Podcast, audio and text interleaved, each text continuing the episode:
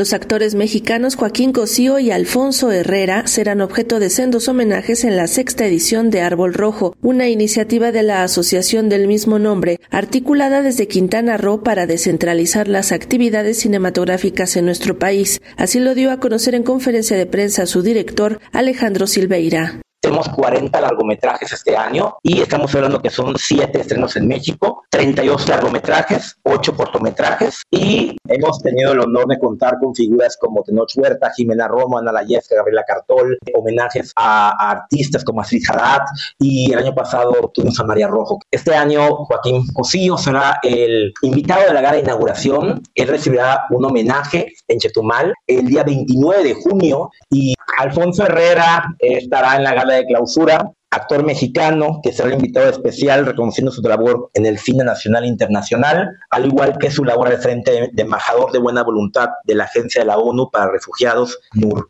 Talleres, clases magistrales y diversas actividades paralelas a las exhibiciones forman parte del programa de este año de Árbol Rojo, un proyecto no solo de exhibición de cine, sino de impulso para la producción cinematográfica, que pretende convertir a Chetumal en una ciudad fílmica, como lo son ahora Toronto o Vancouver, explicó la directora artística de la asociación, María Mercader. En un festival de cine converge la industria fílmica y convergen los inversionistas y como resultado dan financiamientos de proyectos, producciones y también el nacimiento de ciudades fílmicas como California, Vancouver, en República Dominicana también hay, Curazao, Toronto. Entonces, gracias a, la labor de Árbol Rojo, que uno de sus puntos y objetivos es descentralizar el cine, también es descentralizar y tropicalizar la industria fílmica y tener en Chetumal este nacimiento como ciudad fílmica. El equipo creativo de Árbol Rojo creó una productora que se llama La Marginal Films y llevamos por su tercera película internacional por filmarse acá. La idea es que estas sinergias existen entre la industria que viene y las personas locales, los locales de Chetumal, unas oportunidades para los jóvenes que se quieran dedicar a hacer cine, que no tengan que irse a Chetumal, que se puedan quedar aquí y que podamos seguir construyendo esta comunidad que tanto amamos todos. Bajo el título de Cosmovisiones, el encuentro fílmico también celebrará una noche de diversidad